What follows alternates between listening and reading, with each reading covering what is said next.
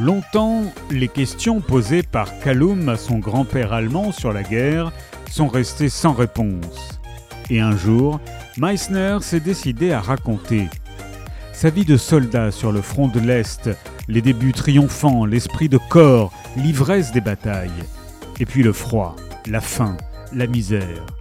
Et surtout l'année 1944, quand lui et ses camarades ont compris que la guerre était perdue, que tout ce en quoi ils avaient cru, tout ce qui les faisait tenir, l'appartenance à une nation, l'espoir d'une guerre rapide, les rêves de retour, tout était en train de s'écrouler. Que dans la déroute, les hommes ne sont plus des hommes, que le désespoir vous fait accomplir le pire et que rien, jamais, ne permettra d'expier la faute de tout un peuple. Alexander Starrett est né d'un père écossais et d'une mère allemande. Il a grandi au nord de l'Écosse et vit désormais à Londres. En 2018, il a contribué à la fondation de la plateforme Apolitical que le magazine Fast Company désigne comme l'une des entreprises les plus novatrices au monde. Journaliste pour Newsweek, The Guardian ou encore The Daily Mail, il est aussi traducteur de l'allemand vers l'anglais, Nous les Allemands, et son deuxième roman à paraître en France.